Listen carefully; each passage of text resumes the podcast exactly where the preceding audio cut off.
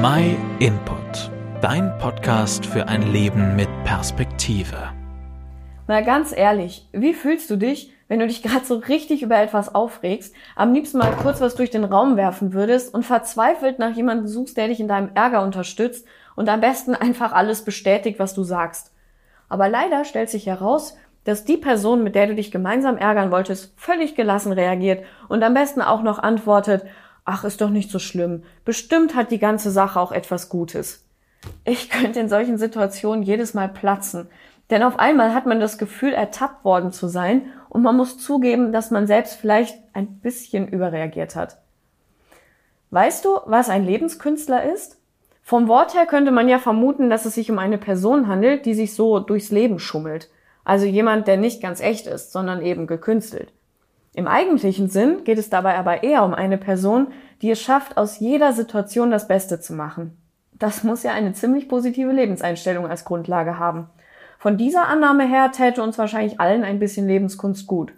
Situationen annehmen, das ist für viele Menschen eine echte Herausforderung. Klar, wenn es positive Veränderungen sind, ist es leichter, aber wie können wir mit negativen Dingen umgehen?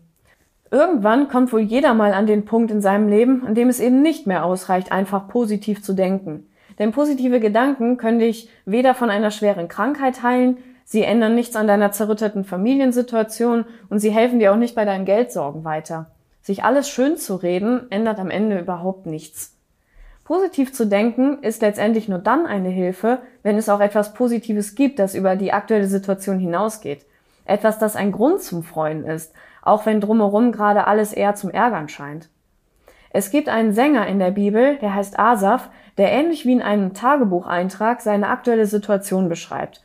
Und der hatte wirklich allen Grund, sich aufzuregen. Von seinen Mitmenschen fühlt er sich verraten und er beschreibt sie mit nicht gerade netten Worten. Doch auf einmal scheint er sich zu besinnen und er erinnert sich an den, der in jeder Situation bei ihm ist. Er erinnert sich an Gott und er schreibt an Gott, doch ich gehöre immer zu dir. Du hältst mich an der rechten Hand. Mit deinem Rat leitest du mich und nimmst mich am Ende mit Ehren auf. Und neben dir wünsche ich mir nichts auf der Erde. Gott selbst ist das Positive in Asafs Leben. Gott gibt ihm den Grund, sich zu freuen, obwohl es einfacher wäre, sich zu ärgern. Ich denke, das macht einen echten Lebenskünstler aus. Es ist jemand, der erkannt hat, dass Gott ihm einen Grund zur Freude geben möchte.